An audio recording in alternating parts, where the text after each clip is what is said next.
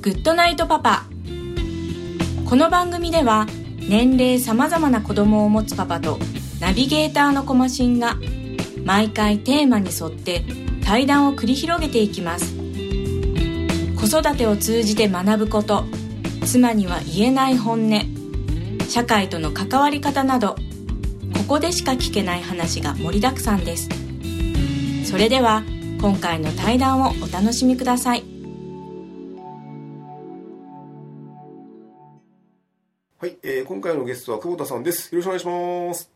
よろしくお願いします。はい、えー、我々の、えー関係なんですけれども、えー同級生ということでございまして、で、はいえーまあ小学校、中学校というところで、まあ高校は別なんですけどね。で、はいえーでこのラジオはですね、大体あの10回に1回の割合で同級生が、えー出ている計算になっておりまして。でもうすぐ多分80回を迎えるので多分あの8人目ぐらいの多分えー、と計算になるんですけど、はい。はい。でまあ、今回たまたまちょっとタイミングも合いましたので、えーちょっとね、えーなかなか近くにいないので今回はその LINE を使って、そうですね。まあはい。現代風なね あのそういうことをやっておるわけなんですけど。で確かあのあれですよね久保さん、えっと転入生みたいなイメージがあるんですけど。そうですね、あのー実はあの、西小学校に1、はい。2年生まではいたんですけれども、はい。3、4年生の時に、えっと、高千穂小学校の方に転校して、うん。で、えっと、4年生の3学期に、またあの、西小学校に転入、転校したような経歴になりますね。あのあれですよねでもほら、えっと、約2年間ぐらいですかね。でえっと行ったってこと。ででまた同じとこに戻ってくるっていうのはもともと家はそこにありっぱなしでなんかちょっと引っ越したって感じだったんですか？そうですね。あの父のあの仕事の関係で、まあ、あの地方公務員だったんですけれども、うん。えっと小学校4年生のタイミングで大塚台に家を建ててはい。でそこであのあの私たちだけその父は高千穂に残ってあの僕らだけ戻ってきたっていうようなのが実際ですね。あそうなんですね。だから多分ね僕の中でも多分ねえっとえー、久保さんその小学校高学年からなんかやってきたどこかからやってきたちょっとあのなんだろうな勉強のできる子みたいな。い やいやいやいやいや。そんなイメージが、えーありつつでねほら地元のねソフトボールチームのあのジュピターズっていうね、そうですね、はい。えーなんかえっと確かあれは、えっと、女神かなんかっていう意味だったと思うんですけど、うんうんうん。はい、なかなかジュピターズっていうね、えーチームで一緒にプレーもしながらっていうのはまああったんですけどねやっぱり高校が分かれてしまうとそれ以降っていうのもだいぶ時間も、えー空いた気がしてでなんだかんだでその後ってあったのは本当に10年ぶり15年ぶりとかっていう形であのしかもなぜか関西だったというね。そう。あの時もあの突発的にフェイスブックでメッセージを見て、はいはい。あのあの来れる人はあのメッセージくださいっていうのにちょっとはい。はいななな理由は忘れたんですけどあ会ってみたいなっていうので連絡したのがきっかけでしたね。確かね僕があの大阪の方になんか仕事で出張に行ってでかつそのフェイスブックだったりとかいろんな情報網でねあの関西にあの人数が結構いるらしいってことをしてたんですよね。あー。ということは多分あの今集まったら面白いかなってことで多分呼びかけたんじゃないかなと思うんですけどね。そうですね。あの時もだいぶ遅くまであの楽しく飲んだ欲があるけども、あれも、もう何年かあれも多分もうねもう34、うんまあ、34年5年ぐらい前かもしれないんですけど。ね、うん。あーでで実際今は、えっと、どこに住んでるんでしたっけ？えっ、と今はあの東北の福島県ですね。福島市の方で、はい。あの今年の8月から、はいあのひ住んでますああそうなんですね。であの一応ね前からもう学校の先生みたいなこうイメージはあるんですけど具体的にそのななんていうその職業になるんですかね？えっ、と大学のと福島大学なんですけどそこでは准教授という形のあうん。の職になります。ああそうなんですか。あのあの世界ってあんまり僕よくわかんないんですけど、はい、えっ、とあれって研究者になるんですかね？そうですね、あの僕の場合はそうですね。研究者っていうことで、その農学博士というのをその、えー、大学で取得してそのままあの研究所で働いたりとか、はい、大学で働いたりっていうようなところであのここ10年ぐらいはその一応研究者ということで仕事をしてます。あのじゃあ何ですかね。そのまあえー、まあ久保田さんがっていうわけじゃないですけどその教授とか准教授って方々はその将来どこを目指してその日々そのお仕事されてるのかなと思って。そうですね。あの、まあ、大学の教員だとまあやっぱ学校なので教育っていうのと、うん、あとはその研究っていうのをまあそのどちらもやっていかなきゃいけないんですけれどもでも、えーと、それこそ国立大学だとどちらかというとその教育に重きを置いて、えー、学生を育てながら研究をするっていうようなところですね、はい、なので、えーと、神戸神戸大学にいた時もそれこそ学生指導して社会に送り出すっていうようなのが、あのまあ、大きくてそれ以外に学会で発表したり論文を投稿したり、はい、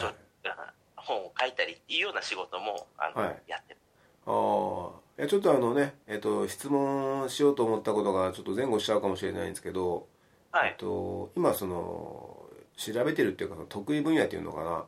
えー、はいはいはい、っていうのは具体的にどの辺りが一番あれなんですかね？えっと、僕の場合はそれこそさっきも言ったように農業関係の研究をやっているんですけれども、はいはい、その中でも、えっと、画像解析とか画像処理っていうその要は、えっと、携帯の携帯のカメラ付き機能とか、まあ、そういう CCD カメラで撮った、はいはい、えー、映像からあのいろいろな情報をおあの解析数数値化するっていうような技術が、まあ、実際に福井がやっていることですね。ああはははは。いやなるほどね。でさっきほら何でしたっけ？えっと牛でしたっけ？ああそうそう。なのでえっとそうそう。農業って言ってもそれこそあの畜産も入るので、はい、牛乳牛の研究もしてますので どういう研究かっていうとはい、例えばですよ道端で乳牛の研究してますっていう人がいたとするじゃないですか。はいはい、はい、それってもうめちゃくちゃ尋問対象じゃないですか。君なんだいと。そうかな、ね、いやいやどどういうことだいそれはってちょっと聞きたいくなっちゃうんですけど。えー、えー、そうあのまあえっ、ー、とですね、はい、はいいろいろあの乳業を対象にして、まあ、それこそ病気の研究もするんですけれども、はいはい、まずは、えっと、それこそ本当にあの乳牛ってあのミルクを出す乳房があるじゃないですか、はいはいはい、要は人間の女性でもなるんですけど乳房炎っていう乳腺が詰まって炎症を起こすっていうような病をそれこそあのなんだろうそういう予防ができるっていうか光を当ててあの診断をしたりとか、はいはい、あとはその乳牛ってそれこそこうミルクを出すっていうことはあの人間もそうなんですけれども子供を産んでないとおっぱいって出ないじゃないですか、はいはい。うん、だからあの乳牛はこう常に妊娠してたり出産してるっていうのを繰り返すあのまあそれが生産性につながるんだけど、はいはい、えー、なのであのいつ人工授精をするんですが、はい、それの確率を上げるために発情の研究もしてます。ええー、そうなんですか。いやちょっとそれ、ほらえっとまあ牛ですけどそれってなんかそのなんだろうな人間のその女性とかねそのなんだろうな、はい、方々にお話ししても結構なんか内容的にその通じるっていうか結構興味持ってもらえそうな分野なんですかねそうですね。あのすごくあの面白くってというかすごく難しい部分でもあるんだけれども、うん、えーと、それこそ人工授精で精子をあの入れるんですがそのタイミングを間違うと、はいはい、あもちろんもちろんあの子供ができない、うん、で今までは農家さんが見てそのスタンディングヒートってこのなんだろう犬が後ろからこう、うんはい、腰を振るような、はい動作があるんですがそれがもう発情行動っていうような行動でこういう行動をしだした時に、えー、人工授精をさせたりとかあとはそのホルモンを血液の中から、はい、あのあの検査してそのタイミングで、うん、えっと、人工授精をするっていうようなことをやってたんですけれども、ええっと牛も生き物なのでで僕、まあ、私がやったのはそれこそ絞る乳あのミルクとか、うんうん、あとはその乳房乳房のからあの牛を傷つけないで発情を診断しようっていう。あと尿尿からとかそういうように、えー、あのことで発情を見つけるっていうことをあの やってましたよ。はい。なんかすげえ面白そうな仕事じゃないですかいやでもあのすごくこうおに、まあ、乳牛だとそれこそ乳房がむき出しになってるから、そういうふうに光を当てても、うん、あの反射するんですけれども、うん、その和牛でもなんかその発情を見つけてほしいっていう依頼があった時に、はい。うん、あの和牛だとあの体が黒いので光を吸収してしまって、はい、データがでその際は目眼球とか、あとは膣膣に棒を突っ込んで光を当てて、はい、そこからこの生体上っていうのを取るっていうようなこととかっていうので、はい、い。ろいろあの人間はやっぱ喋るからいろいろ分かるんですけど、牛さんはなかなか喋あのわこう何も伝えてくれないのでいろんなところにこう いろんなものを指し,、まあ、指してというか、はいはい、いろんなものをこう入れて、はい、やっぱ検査するっていうのですごくこうあのすごくこう生き物を対象とした研究は、なかなかこう大変ですけど非常に面白いっていう分野ですね。そうですね。いやなんかねその辺の、まあ、話もそうなんですけどで、ほら、えーと、今お子さん3人でしたっけ？はいはいはい、はい、で、まあ、それと別にほら結びつけるとかじゃないんですけどあのなんだろうなそういう仕事もまあ、そういうことやってると。で子供のねほらもちろんちっちゃい時とかって下の世話もするわけなんで。はい。ななんていうのかなほら一般に言われるその下ネタとか、うんうん、あのなんかそのいやらしい話とかってその僕ねなんかあの全然いやらしいとかっていう気持ちが全く最近なくなっちゃって。ああ、うん、それはえっ、といつぐらいからなくなったんですか？えっ、とね、まあ、子供が生まれたのまあ大きいんでしょうけどまあまあそれ以前からもなんですけどねその下ネタとかい。やらしいとかっていうのに対して別に僕そんなになんかそのなんだろうなあのあんまり何も感じてなかったんですけどあのまあ、久保さんもほら仕事柄ねそんないろいろほらずっとこうね、まあ、生物のいわそのなんていうのかな、まあ、見てると、うん、なんかそのなんかこれ下ネタ？これ下ネタじゃねえ？とかっていう境界線がなんかなんかよく分かんなくなってきませんか？いやあのそれこそ、はい、さっき言った膣の中に入れるあの棒を刺すとかっていうのを、うん、これ多分言い方が卑猥だったら、はい、どどしもネタになるんですけど あの普通に講義とか、はい、あのするときに、はい、あの普通に交尾してとかスタンディングヒートでペニスをどうのこうのっていうような話を、要は理路整然とするわけですね。そうですよね。だから多分伝え手がその 卑猥な気持ちで話さなかったら 言葉尻上は下ネタにはなりえないとは思うんですけれども、はいはいはい、最近うちの長女とか、あの小学生の高学年と低学年が女の子でいるんですけれども、はいはいはい、うんやっぱそのもやはねあそこのその年特有の、うん、おちんちんとか、うん、あのちとかそういうのを言うともうもうゲラゲラ笑ってるんですね。うん、なので多分当時僕もそのその当時は多分そういうことでもすごくらしく笑ってたんですけど、はいはい、もうこの年になってチンチンって言ってゲラゲラ笑ったらさすがにねどうかと。思でやっぱりこう成長とともにこうあのあと自分の経験とともに下ネタっていうものが減っていってるんじゃないかなと、はい、ああそうですよね。下ネタをしゃべる人って、はい、要は卑猥にしゃべる人ってすごく経験が、はい、こう少ない人なのかなっていう。ああなるほど。うん、その、その一つの研究結果面白いですね。だ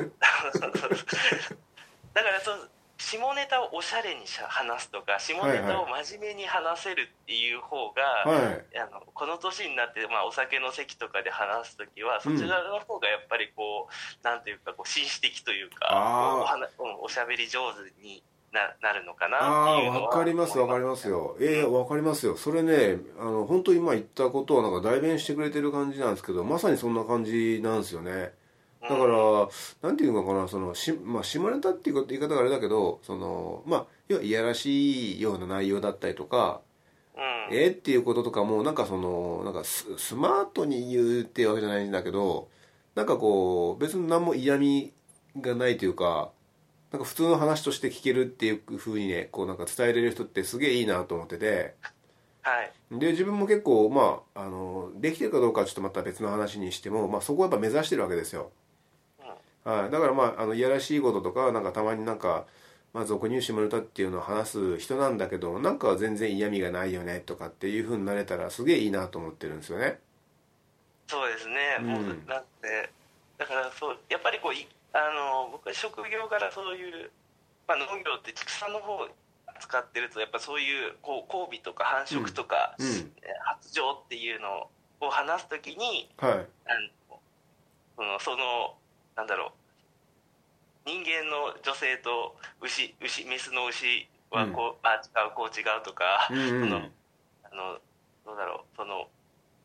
実際にそういう交尾をする際の環境とかっていうのが、やっぱ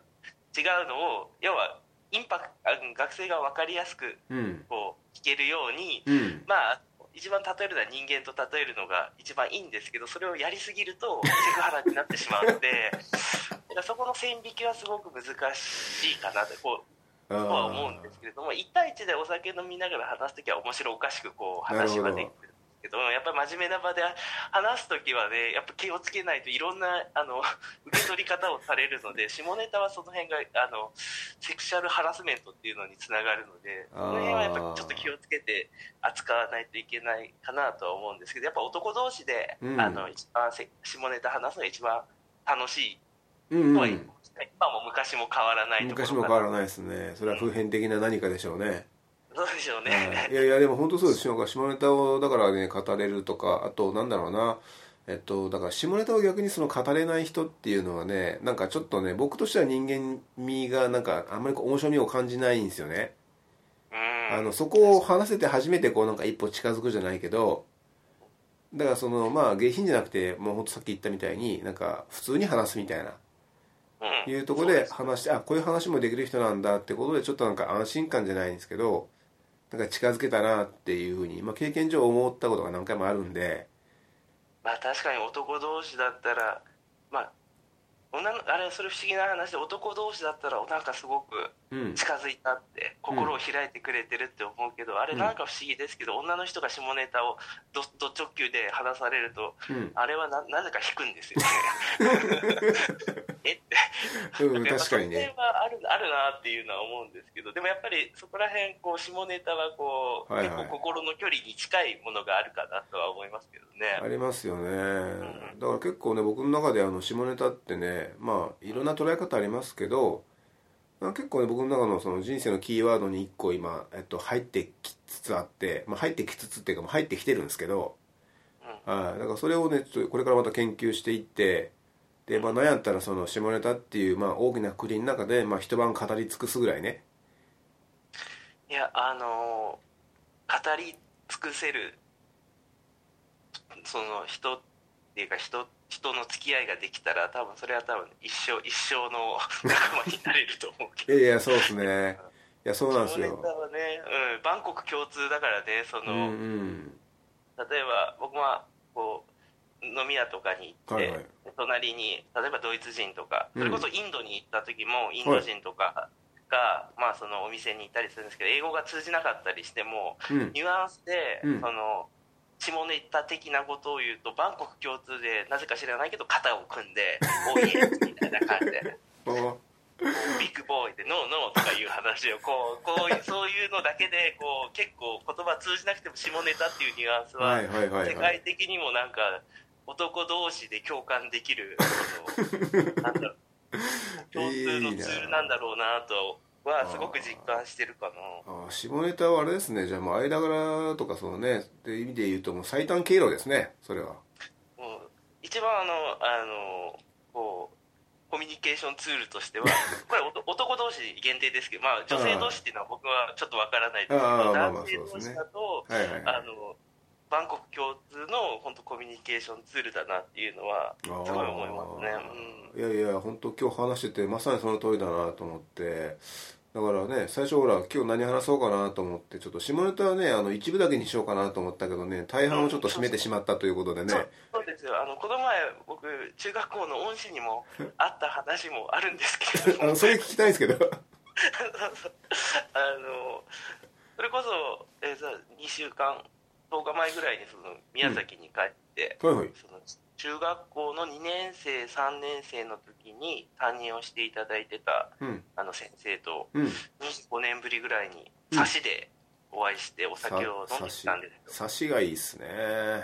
うん。あの要はフェイスブックに電話番号あの友達今日だけ見れるところにこう、うん、電話番号が載ってたんでいきなり電話して「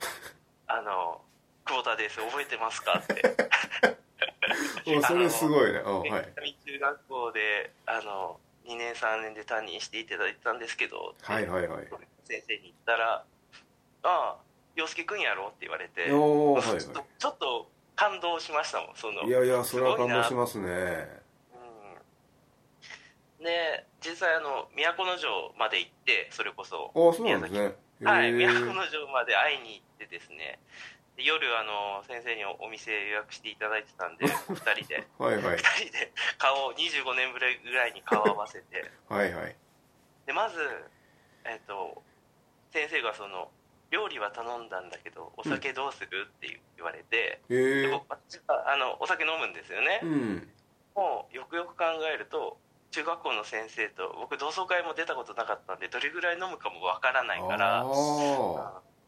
先生はどどどれぐらい飲まれますっていう話をして、とりあえずじゃあ飲み飲み放題はやめて1杯ずつ飲もうかって言ったけど結局2人とものんべいで あそうだったんですか。はいあのそうそう先生もすごく飲まれる方だったのであそうなんですね。へえうんなのでちょっとそういう意味ではそっかそっかあの未成年というか成人する前の付き合いだったんで多分そういう情報もないままそうなんですよね。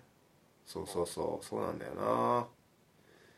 でもすごい楽しいというか懐かしいというかすぐこうあの分かったしで、うん、話しててもこう、うん、その昔中学校時代を本当に思い出すところがあって、うん、でまずなんで僕のことを覚えてたのかなっていう話をしたら、はい、それこそ先生が最初に赴任したのがその中池上南中学校であそうなんですか？僕らが卒業すると同時に出てった出てって他の中学校そうそう7年いて、うん。えっと、移ってったっていうので多分そこの最初の若い時のあの学校の生徒だったからっていうので覚えてていただいてたみたい。なるほどね、うん、でもはいすごく良かった。でいろんな話をしたんだけれども、うん、やっぱね運動会の話がすごく先生の方も印象が残ってるっておっしゃってました。運動会？運動会体育大会体育祭、うん、なななんだろうな。えどんなどんなんですか？どんな話ですか？えっ、ー、とね今は絶対にやらないやれない、はい、危なくて。はい。競技があるじゃないですか。えっ、ー、と騎馬戦のことですか？うん棒倒し棒倒し。棒倒し。うん。棒倒し。棒倒しだってあれメインディッシュっていうかあのほら一番最後の盛り上がり競技だったでしょあれ。そうそうそう。でもほら当時はあのね結構みんな本気で上半身裸でやってましたやってました今のねあのあれじゃなかなかああいう危険な競技はできないっていうのでええー、うん。だから今だから組体操とかも危ないみたいなことを言われてたりして。マジですか？そうそう我々のそう中学校時代と今の中学校ってまたこういろいろ規制が変わってて違うけど、えー当時はそういうのでなんかみんな練習したりとかそうですよ、うん、あのちょっと体鍛えたりとか そそうですよ。見せるからっていういや僕もちょっとダイエット頑張ってみましたからね。だからそういうのとかっていうのがやっぱりすごく印象に残ってるしそれこそあの覚えてないかもしれないけど、うん、あの消火器夜中にあの中学校に入って消火器を噴射した事件があった、はい、ありましたね。なんて学校だ。でもすごくこう分かりやすいよねっていう話をその先生としててはいはいはい、そうね、先生に文句言われてムカついたって、うん、夜忍び込んで消火器を噴射するってすごくシンプルな あの尾崎豊ばりのねその行動をねするっていうこうやっぱね純粋今だったらそれは SNS でこうつぶやいたりとかこうそういう表立ってやるっていうことをしなくても人間なってやれるけど、いや当時はそういうふうに結構シンプルに、うん、あの結構純粋に中学生がこうまああ柄は悪かったけれども、ね、でもやってることはすごくこう純粋なことだったんだなと今振り返ると、はいはい、あの思思いますねっていうのをこうお互いこうちょっと話したりもしましたよ。うわその話いい話じゃないですか。いや本当に。なんか当時は当時の考えってやっぱ今ね昔を振り返った時に思うことっていうのはやっぱ見方が全然変わってくるので、うんただのヤンキーのねいたずらっていうよりはそういう見方をするとすごくこう、ぶつかっていってたんだなってその先生とかその社会に対してって思うと、うん、すごくこう今を振り返るといい時代だったなとは思いますね。あそうですね。えー、そうなんだ。えー、それで結構あれですか、えー、っとだから都城まで行ったってことは、えー、っと最終的にこっちに帰ってきたわけでしょ？その夜夜夜のうちに。うんもうアパホテルに泊まりました。ああそうなんですね。うん。もうせっかくだしと思って。えー、じゃあそれ2人で結構長い時間いたんじゃないですかこれ？6時から9時半だから3時間半ぐらいずっと2人で飲んで。はい。はいはい。なんだろう。でも途中からあの先生の子供が大学受験だっていう話と、あと長男の子がもう大学に行っててそれこそ工学部だっていう話をされてたので例えば工学部だったら大学に行った方がいいですよとかあの見学するんだったらこういうとこがいいですよっていうような逆に僕のその今の話題の話を先生にこうすることもできてたりとか。うん。昔話と今の話をこうしてたのでなかなか2人っきりで何十年ぶりに会ってしかも ね、立場は全然違ったのにそれでもやっぱ3時間以上こう2人でわーわー喋れたっていうのはいやすごいなだなってうん。でもあれですよねほらえー、っとまあ久保田さんはねそうやって先生と1対1でまあね会って話そうって思ったと思うんですけどはい。でまあ、僕もね実際その先生と25年ぶりに、まあ、今度ラジオで一回対談してるんで、はい、あの中学校のこの担任の先生としてるんですけど、はい。えっと、1対1でその先生とまた会い直そうって思う人ってどんぐらいいると思います？ああの生徒っていうか。そうそう。じゃあ僕ら、まあ、今回の僕らみたいなパターンですよね。えっ、ー、とその今回お会いした先生はそうやって一人で電話してきて都城まで会いに来たっていうのは初めてだって言われますね。あのこのこの長い教員生活で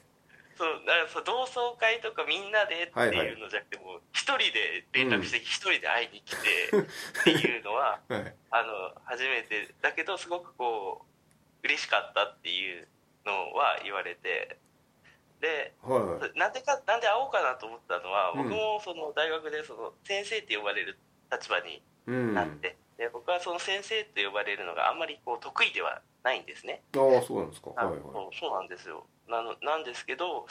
でその時にこう僕の恩師って誰だろうなと思った時に中学校の時の担任の先生の顔がこう浮かんでてでそのいやもう今のタイミングであと5年で60歳今55歳っておっしゃってたんで、はいはいはいうん、今のタイミングじゃないと、うん、お互い現役の教員で話をする機会がもうないなと思ってなるほどね、うん、思い立ったが吉日だっていうことでそうですか。うんああでもそうね。あの今ちょっと今聞いてても思いましたけど、まあ、自分の場合もねその恩師って呼べる人って誰かなと思った時にやっぱその先生だったんですよねあだからそれ以外でもまあねいっぱい先生はいたんですけど多分ねあの関係性が違ったんですよね。多分その先生だけ。あだから多分まああの話したいしでやっぱりえー、まあ、当時からちょっとね、あのー、なんていうのかな、あの先生だけど先生じゃないみたいな、うん、あのなんやったら、あのぶぶっ壊してやるみたいな そういう、あの姿勢でね、あの一生懸命教育にこう関わった人だったんで、まあ、今でもね好きなんですけどねやっぱり恩師っていう意味でやっぱ彼しかいないかなっていうのもあって僕も多分あったんじゃないかな。そうですよね。なんか、本当にこうなんかのタイミングで動かないとなかなか、うん、できないというかやらないなことだなというのは本当に思いますけどあってよかったなと思いますよやっぱり。うん。ですよね、うん、そっかでほらあのねもう今我々40えっとまだえっと早生まれでしたっけ？まだ39なのかな？僕、うん、3, 3月生まれなので。ああですか。で、はい、まあとは今一応40歳になる年ということでまあねえー、なんですけどどうですか、はい、その周りのその同級生のねみんなともあんまり会ってないかもしれないですけど、うん、えっ、となんかか考えることっていうかありますか？なんか。うんあのー、まあ僕の場合はその宮崎出てからそれこそ新潟行って、うん、埼玉行ってで神戸行って福島行ってってこう転々とこうして、まあ、東北の地にたどり着いたんですけど、はい、えっとそのそれまであのこう福島に行くまでは結構自分のその仕事とかで手一杯でなかなかその地元の友達とかと会う機会ってこうそれこそ大阪で会ったのが本当最初で最初ぐらいだったんですけれども、うん、それこそ元先生あ先生と会うのと一緒でその友達ともまた会いたいなというのはすごく思いますね。そのうん。まあ、結婚も、まあ、してる方も多いし子供もねそこそこ大きくなってる人たちの方が、まあ、うん応援でで家も購入されてちょっといろいろな意味で落ち着いてるっていうような人もいるだろうし、うん、まあそうでない人もいるんだろうけどやっぱちょっとねこういいいいタイミングで、うん、あのー、会って今までのこの20年ぐらいの話をこうお互いするっていうことができる年齢になのかなと40歳っていうのはっていうのは思いますね。うん、うん、いやでちょっとほらさっきあの話してたんだと思うんですけどほら、えーとまあ、40を超えてとか40になって、うん、でこれからその何をモチベーションにそのねまあ、生きていくっていうか生きていくうんそうですね、っていうとこっていうのはどうどうどうなんでしょうねみんなね。そうですね。あのー、やっぱここからあと2060歳が定年だったらあと20年間、うん、まあ、僕の場合は65が今のところ定年で25年間こう仕事で走り続けるような形なんだけれども、はい、やはりあのその際にこうまあ何でもそうその農家さんと話す時もそうなんですけど、はい、仕事をする上でのモチベーションっていうのがないと、うん、あのなかなか大変でその福島の農業って今ちょっとすごく大変で震災とか放射の汚染とかの話で、うん、やっぱその農家さんのモチベーションが下がってて農家に戻ろうっていう気力がどんどんこう薄まっているんですね。へえ。こう必死にこうやってる人もいるし、うん、そうじゃない人もいるのでなのでやっぱ仕事をする上でのやっぱモチベーションっていうのは重要だし多分こう若い時のモチベーションとそのちょうどこれからの40以降のモチベーションっていうのはまた50代になるとまた違うんでしょうけどそれもないろいろ変わってくるので、うん、そういうふうどういうふうにこうみんな仕事をしたりどういう考えを持ってるのかなっていうのは、うん、気になりますね。うん。あのあれですよ、えーとまあ、ちょっとね今年とか来年っていうかあの年明けとかは難しいんでしょうけどまたあれでしょ？どっかタイミングでその、ね、集まりがありそうな時に一応これなくなさそうでしょ？その地元で会った時。そうあの本当はね今年の年末にタイミングが合えばとは思ってたんですけど、うん、あのほら私単身赴任でこっち来てるんで、うん、あの宮崎に帰る時もあれば帰らない時っていうかあの、ね、はいあるので、うん、そういう意味ではなかなかなんですけどぜひあのまた中学校の同窓会は行きたいなとは思いますねその面々を見てると。なるほど。写真をね見せてあ写真見るとですね。写真を見ると、うん、はいはい。でまああれですよ僕がねちょっと参加結構してる方だと思うんですけど、まあ、僕の個人的な意見としてはあの、はい、みんなそのなんだろうなあんまりえーと、変わっていないというかその外見的にあのなんていうのかな老けっていうかその老い老いっていうかそういうものをあまり感じさせない40歳になってるなっていうのがあるので、はい、やっぱり同級生としてはやっぱ嬉しいものがあるわけですよ。そうですよね、うん、あの